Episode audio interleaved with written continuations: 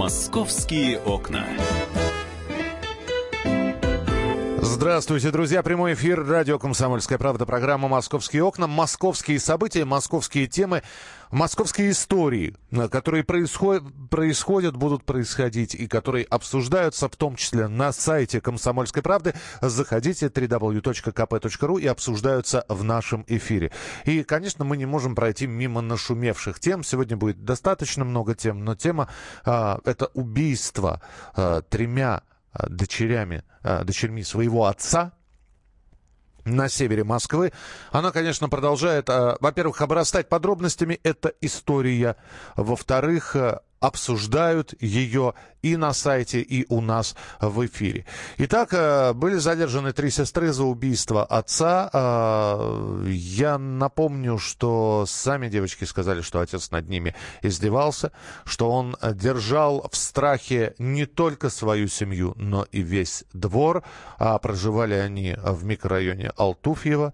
Соседи э, говорят про убитого 57-летнего мужчину одно, друзья говорят другое. Наши журналисты пытаются во всем этом разобраться. Специальный корреспондент «Комсомольской правды» Дина Карпицкая э, занимается этой историей. Она с нами на прямой связи. Дина, привет. Доброе утро, Михаил. Да, история, конечно, дикая, ужасная. И э, она, на самом деле, немножко показывает ту проблему системного домашнего насилия, которая у нас в стране, к сожалению, есть. Вот ты сейчас говорил про то, что весь подъезд, весь дом видели, да, что с человеком явно что-то не так, он психически неуравновешен, он и простреливал ногу там соседям своим, и постоянно у него были конфликты. Машину он свою парковал, едва ли не заехав уже прям в дверь подъезда. Ему было все равно на окружающих. Девочки, трое, э, три девочки, они в школу ходили очень редко, их папа не отпускал. А, вот две, младшая Мария и средняя Ангелина, они учились в одном классе, в одиннадцатом. Uh-huh. И чтобы ты понимала, насколько а он их не пускал в школу, что одну из них просто не допустили до экзаменов ЕГЭ. Она посещала уроки семь раз в году. Семь раз в году? она... Слушай. Семь раз за этот год она посетила школу. Ни учителя не обратили внимания на то, что явно что-то в семье не так ни органы опеки, ни полицейские. Вчера Иван Мельников, член общественной наблюдательной комиссии, был э, в ИВС, где сейчас содержатся сестры. Они все в разных э, камерах находятся, но все говорят одно и то же, рассказывая, вспоминая жизнь в семье, э, что это были постоянные...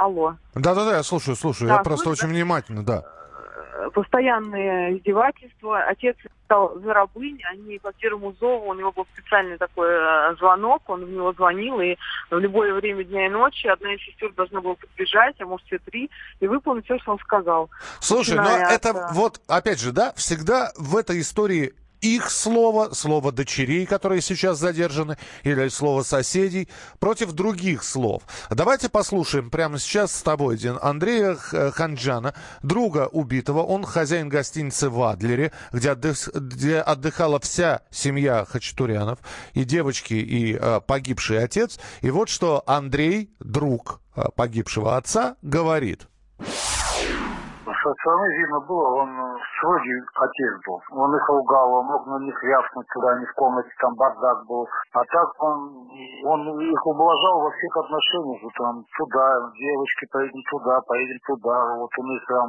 ну все. Вот как любящий отец со своими детьми, что там говорят, ну вообще мне в голове не пальцев. Но это не тот человек. Он там, ну, как знаете, кавказский отец там не разрешал там короткие юбки. Там. В этом отношении, да, он так жесткого. Но так он со становишься как любящий отец, он все делал для своих дочерей. Он был любящим отцом и монстром не был. А, ну, да. А, все, а, все семейные проблемы такого рода, они обычно не видны окружающим. Женщины боятся признаваться, потому что очень унизительно рассказывать про то, что тебя в твоей собственной семье бьют, да, а на людях, как правило, такие товарищи, они вот так себя ведут очень э, любящими, очень набожными. И вот Михаил, он и в церковь ходил, у него все соцсети завалены фотографиями, как он в Иерусалим ездил на паломнические поездки, и как бы с виду, да, абсолютно а, такой приличный и примерный семьянин. Дина, Но, откуда опять... появился, появилось слово еще наркобарон? Объясни, пожалуйста.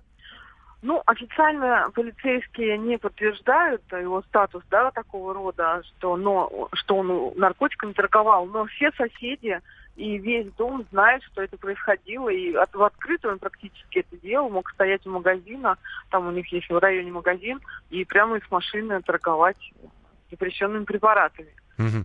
Даже Но... про это говорили и сами э, дочери, что у них в доме были наркотики. И вот давайте послушаем, что э, Ирина, подруга сестер, которые сейчас обвиняются в, в убийстве отца, что Ирина говорит про девочек. Э, давайте послушаем это в нашем эфире. Девочки потихоньку каждая рассказывала свои истории, что у них дома творится, потому что были дни, когда он их из дома выгонял, некуда было идти там ночевать или покушать. У него слишком много денег, слишком много связей. Они боялись, то, что они сейчас пойдут и скажут, а он это как-то замнет, им потом еще хуже от этого будет. Брат не выдержал, потому что когда он жил, ну, его точно так же избивали. Мама она в Москве, она просто съехала в один момент, ну, тоже не выдержала, собрала вещи. Но раньше он, ну, детей не трогал. Он срывал все зло на ней, она даже и подумать не могла, то, что это как-то на детях выльется. Это просто повторялось изо дня в день. Ударил, сбил, приставал. Он на себя ангела строил у какой-нибудь девочки день рождения. Он э, снимал огромные коттеджи, он нанимал людей, танцевали, пели. И звал он не друзей, вот дочерей, он звал своих друзей, чтобы показать то, что у него есть деньги, как он любит дочек, то, что вот он такой праздник ему устроил.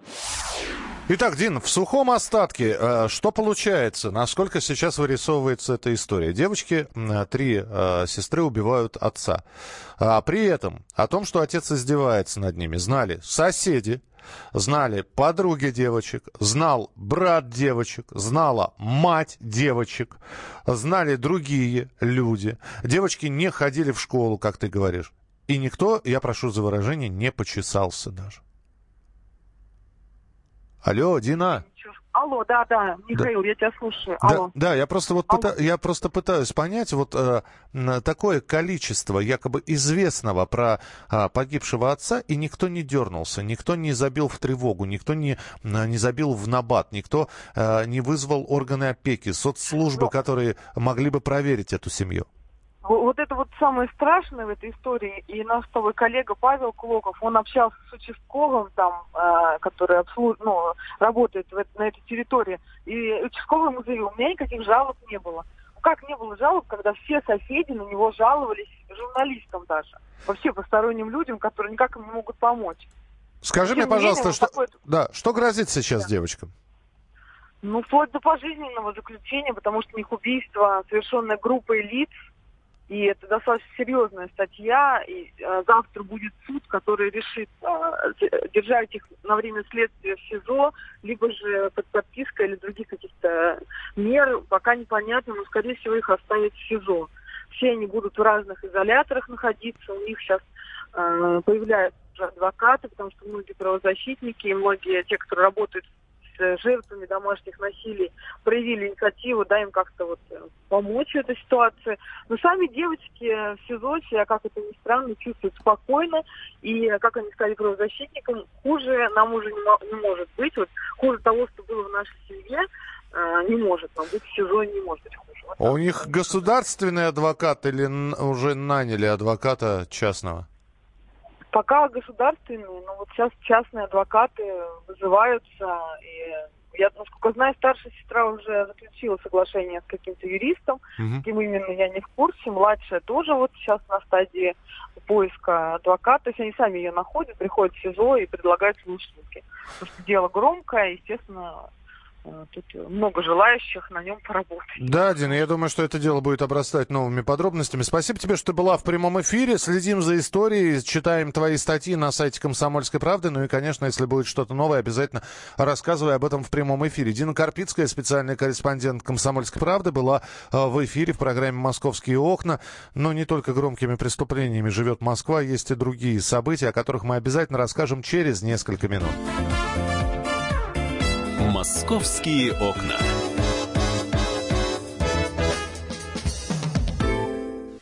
Товарищ адвокат! Адвокат! Спокойно, спокойно. Народного адвоката Леонида Альшанского хватит на всех.